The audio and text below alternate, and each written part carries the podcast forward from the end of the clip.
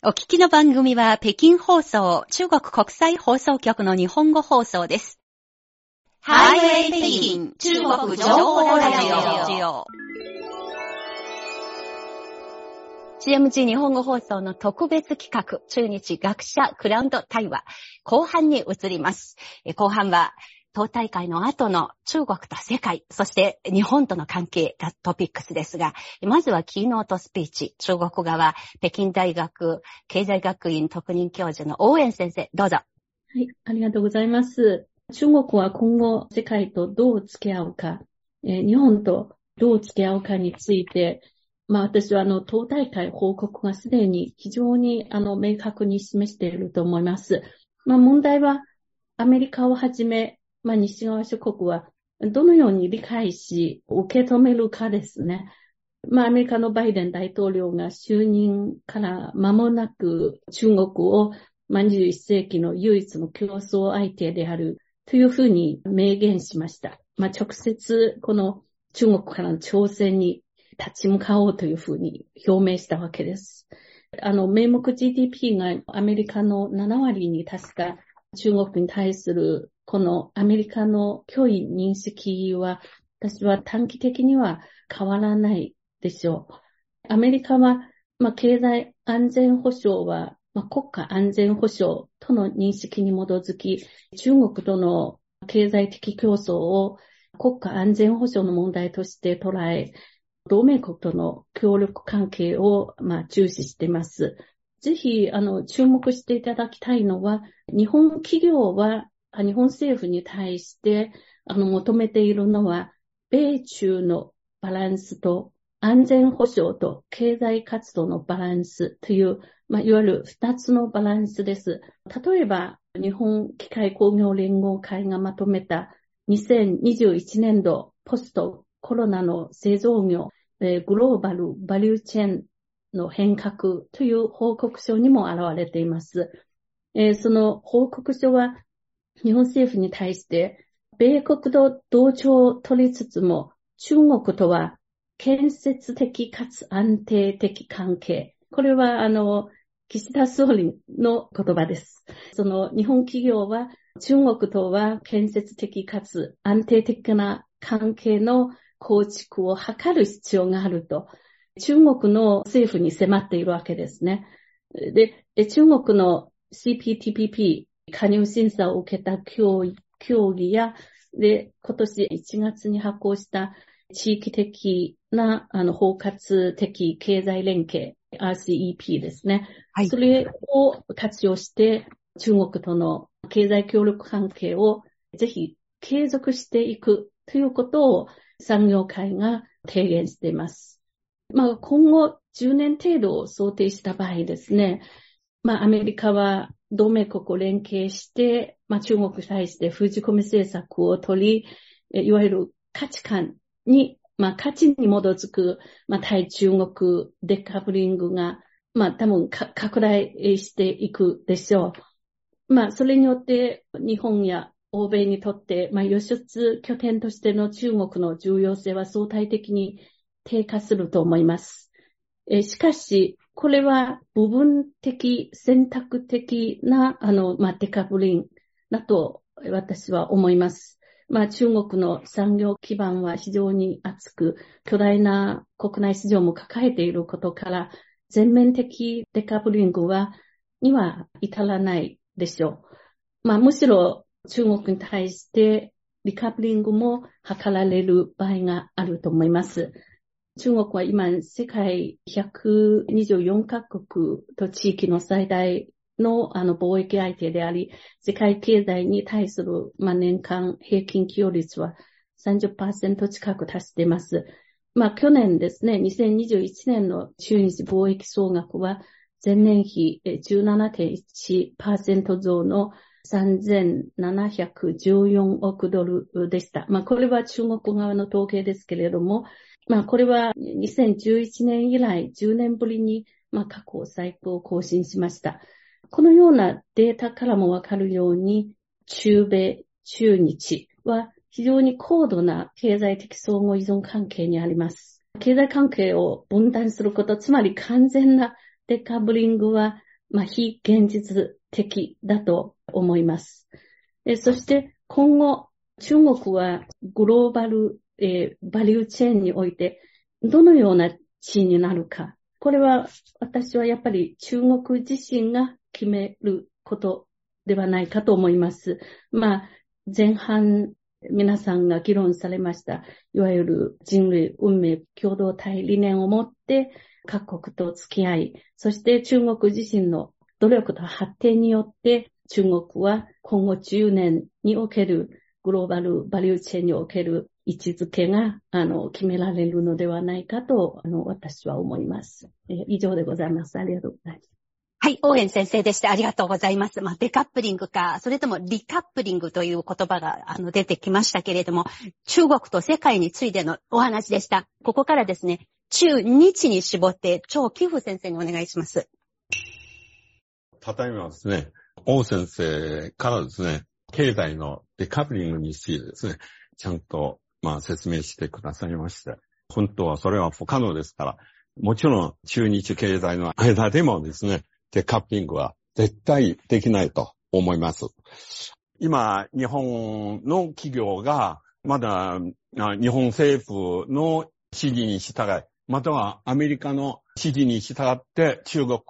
とのデカッピング、または脱中国のことを忙しくて、このような肝心な時期には、アメリカの企業が中国で本当に儲かったんですよ。例えば、テスラの方ですね、えー、中国と米国の、まあ、貿易戦が一番激しかった時には、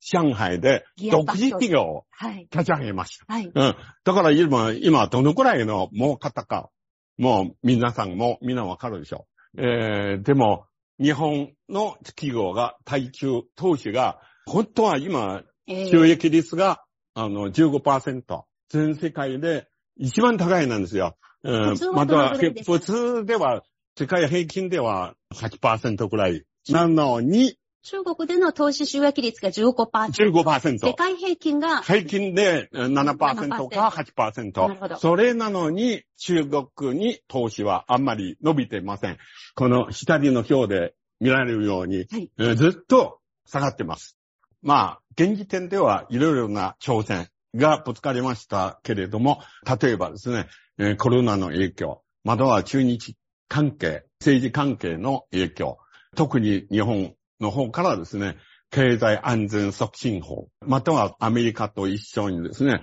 IPF、つまり、えー、インド太平洋経済、はい、まあ、枠組み、またはその、アメリカ、日本、中日韓台湾のチップ連盟とか、えー、もちろん今後の関係発展にとってですね、明るい材料が、例えば、大先生もおっしゃった通りに、まあ、R シェイプですね。R シェイプの方が、一番大事なことが、今中国と日本の間には、うん、FTA 関係が結ばれてしまう。または、原産地の累積原則、それから減税、これももちろんのこと。しかしながら、はい、これはその中日貿易に対する貢献率がやっぱり限界がある。とにかく短期から見ればですね、チャンスよりも挑戦の方が大きい。だから、あんまり楽観視ではないと思いますね。でも長期に関してですね、やっぱり中国経済は中日経済協力のを牽引する原動力なの。だから中国経済の今もちろんコロナの関係で困難にぶつかったんだけれども、しかしそれは短期的なもので、長期的にはですね、中国経済の強靭性、または戦力が非常にある。またはその、いい方向に向く、そのファンドメタル、メタルズですね、変わっていません。だからこれからの質の高い発展が必ず続けるだろうと思います。中国経済の牽引の元で日中経済協力がまだまだウィンウィンの道に続けるだろうと思います。以上です。はい。ありがとうございました。よくわかりました。はい、あの、非常に懸念する部分もあれば、楽観視する部分もあるということですが、以上、二方、経済の視点からでした。ここからですね、あの、常日頃学生さんを相手に、そして幅広く政治の分野も含めて中日関係を見つめていらっしゃる、えー、学者の劉光栄先生にお願いしますが、噂では日本にえー、聖火大学の、あの、宿舎という建物があると。それはどういうことでしょうか？はい、あそうですね。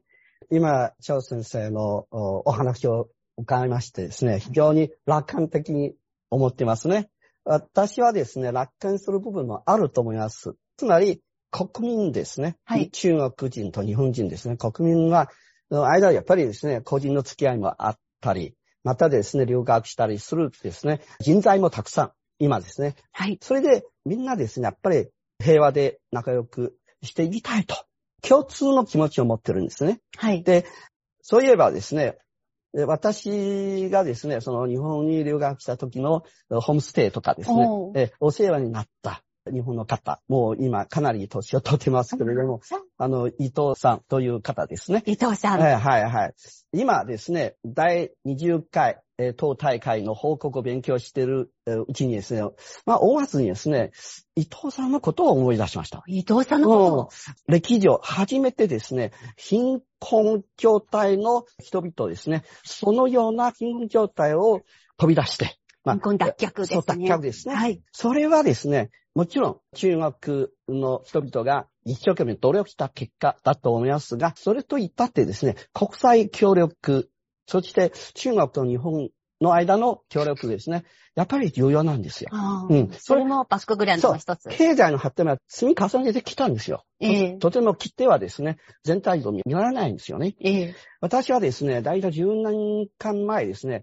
一度ですね、えー、南の广西省の関西省の、はい。えー、北京放送では関西チワン族自治区というふうに言います。チワン族。はい。そこでですね、そこで講演したことがありました。ええ。それで、やっぱりですね、自治区の、両族のヤオ族、少数民族の。少数民族の、山奥の少数民族の道が通じなくてですね、非常にですね、不便で、また生活も貧しくて、困っていたんですね。はい、それで、中国訪問の私のね、日本の友人ですね、伊藤さんとかですね、はい、またもう一人の加藤さんですね、私はそういうことを打ち上げてみるとね、まあ、非常にですね、真面目に熱心に聞いてくれたんです。その次の中国訪問した時にはですね、自分のね、まあ、加藤さんですよ。ずっとですね、鉛筆工場に勤めですね、はい、いたんです。はい。彼女はですね、手荷物でね、一箱、多分ですね、400、500くらいの鉛筆ですね。鉛筆をお土産にですか？そうそうそう。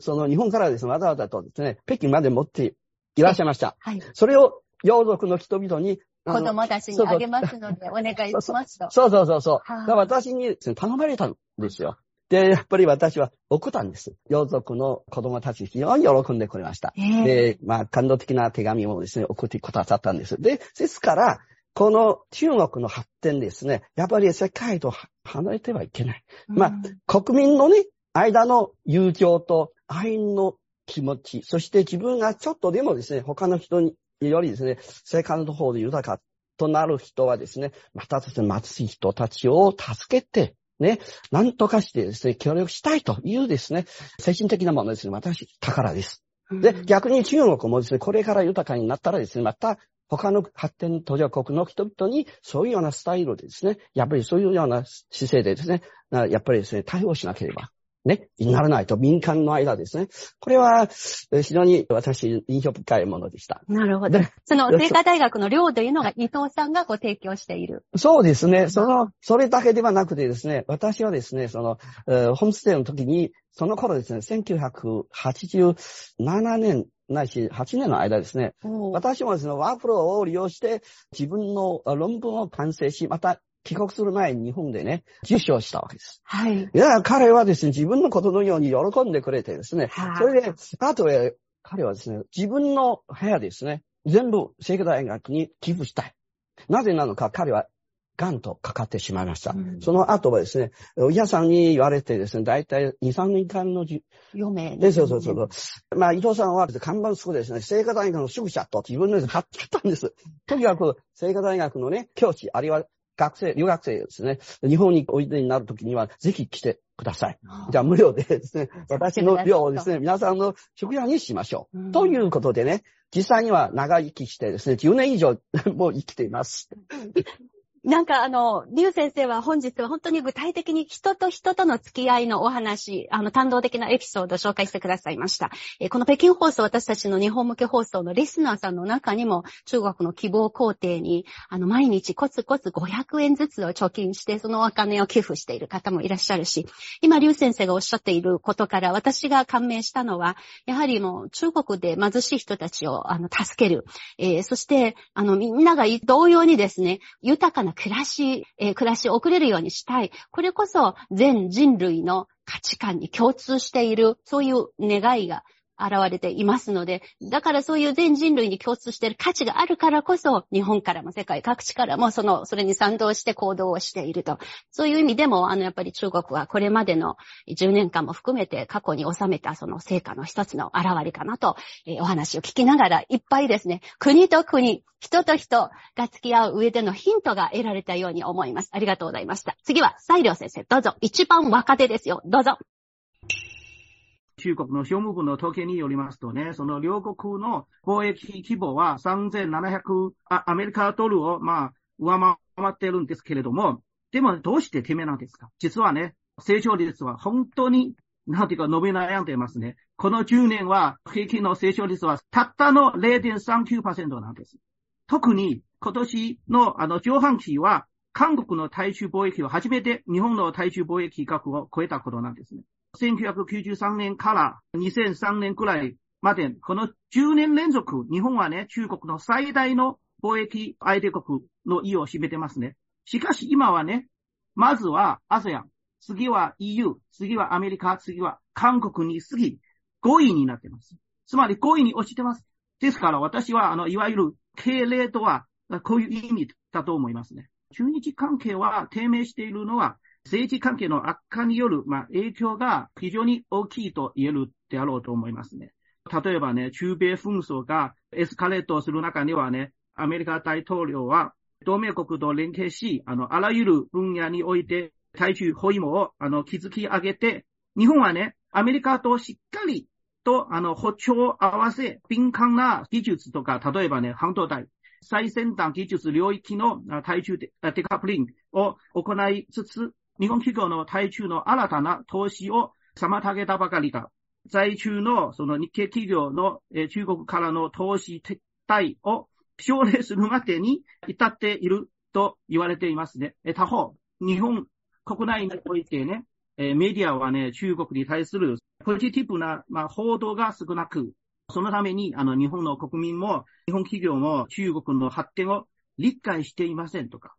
新型コロナの影響もえー、無視できるとは思思いません。2002年初めにパンデミックし始め、中国を含む全世界の経済に大きな影響を及ぼし、中日の経済関係を当然のことながら大きな影響を受けた。さらに人々の往来が減ったことのしわ寄せで、まあ、投資、貿易、観光などの幅広いあの分野にも及んでいことは言うまでもないことなんですね。以上のしわ寄せを受けて、日本の内閣府の世論調査によりますと、中国に親しみと、まあ、感じるとするものの割合がたったの2割なんです。その親しみを感じないとするものの割合が8割近くなんですね。同じ世論調査で、まあ、現時点の日本と中国との関係は全体として良いと思うとするものの割合が、たったの、まあ、14.5%。良いとは思わないとするの割合が85.2%となってますね。前回、つまり昨年の調査結果と比べてみると、なんていうか、その良いと思うの割合が、昨年は17.1%、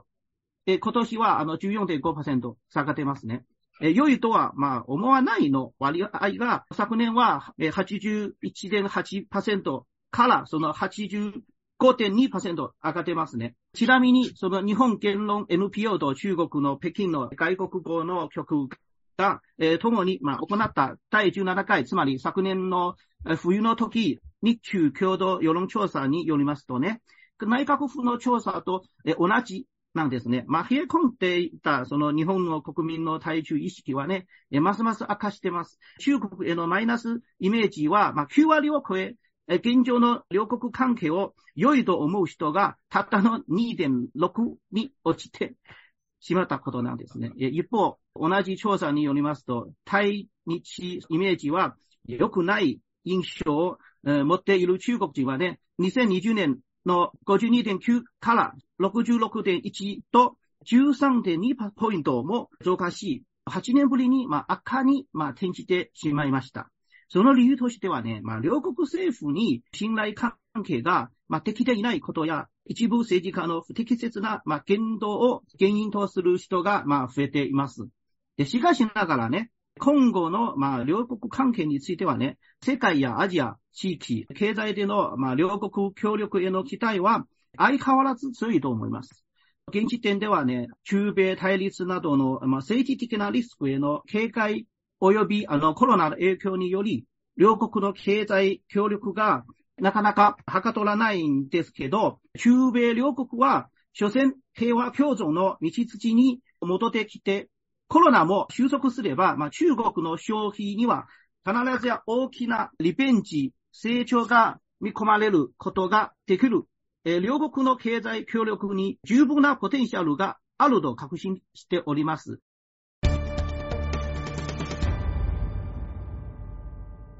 ハイウェイ北京中国情報ラジオチャイナメディアグループ日本語放送の特別企画、中国と中日関係の今を知るための対話。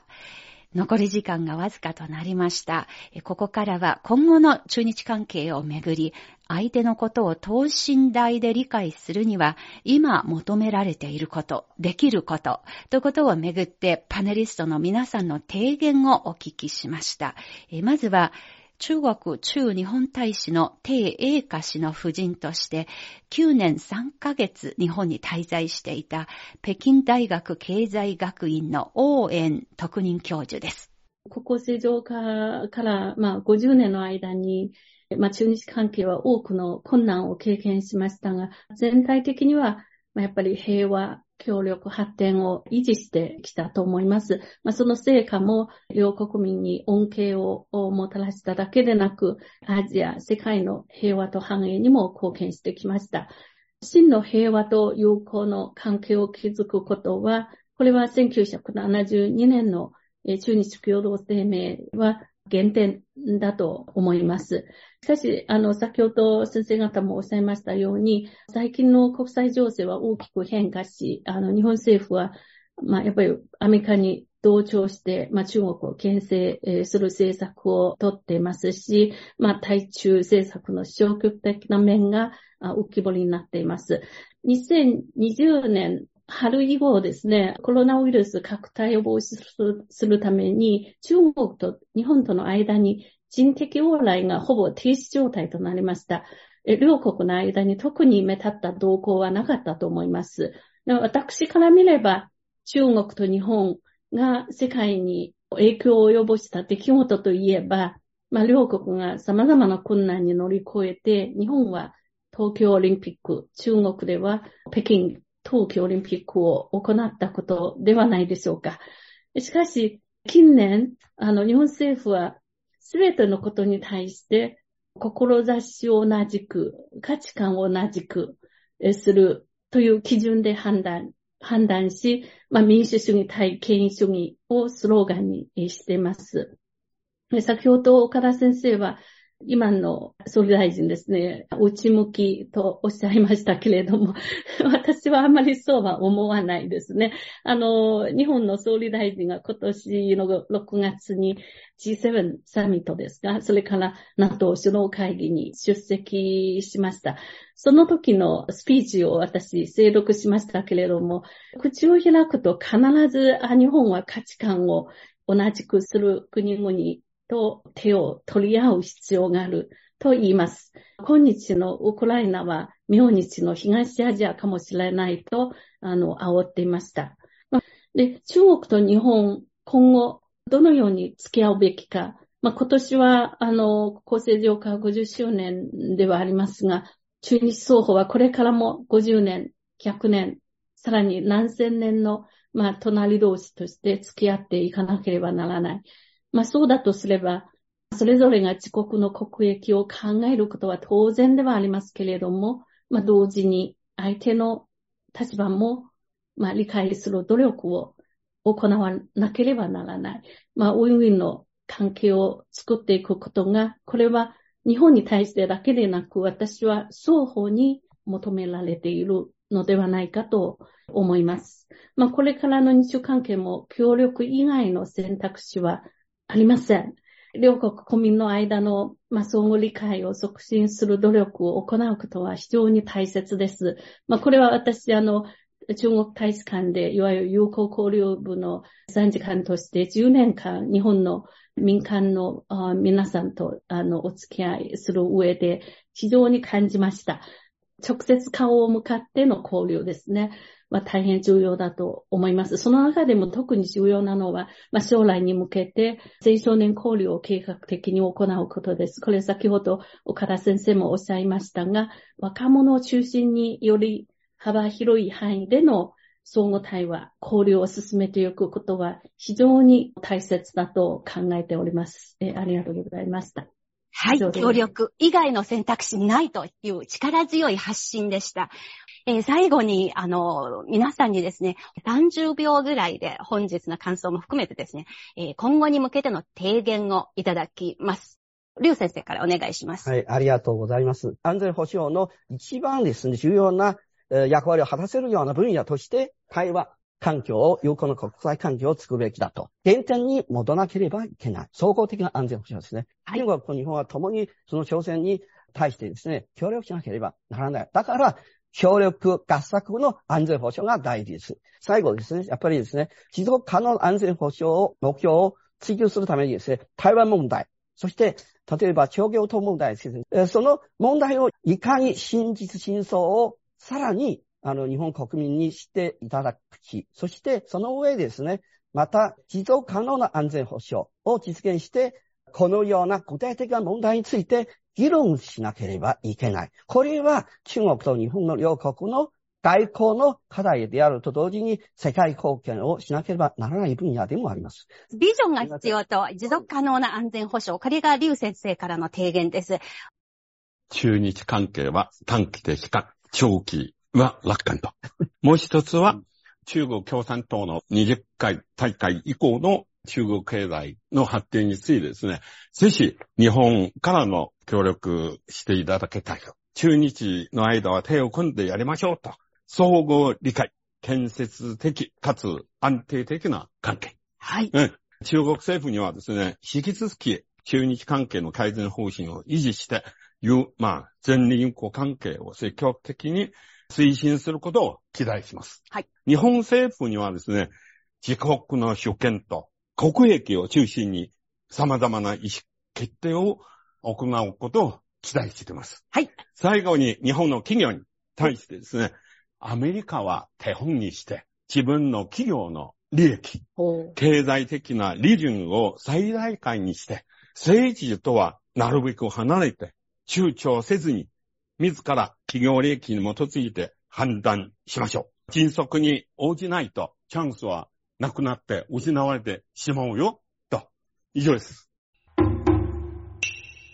ありがとうございます。うん、それでは上海の蔡良さんお願いします。はい。まずは平和。第2は、あの、発展。第3は協力。最後はウィンウィン。つまり、中国は、えあくまでも、え平和共存合原則を踏まえ、日本との友好協力を発展させ、新時代の要求にふさわしい両国関係の構築を推し進めるべきだと思っております。それでは日本側に移ります。村田忠義先生です。今、実は私は、あの、集合内電略という四川人民出版社の本を翻訳しているところなんですがね、その中で、民をもって官を促すという日中関係、ここを回復を実現するための中央来の戦略的な考え方、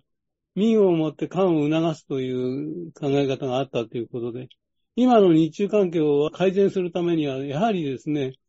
政府のことをいちいち言っててもしょうがないんで、民間交流を積極的にやるということで、積極的にですね、相互理解のための対話講座みたいのを開いていくということが本当に重要じゃないかと思っております。以上です。はい、ありがとうございます。知の発信ですね。岡田先生どうぞ。あありがとうございます。あ身をもって感を促す、えー、シオンライさんの、えー、主張に賛成ですが、同時に、えー、感も動かさないと、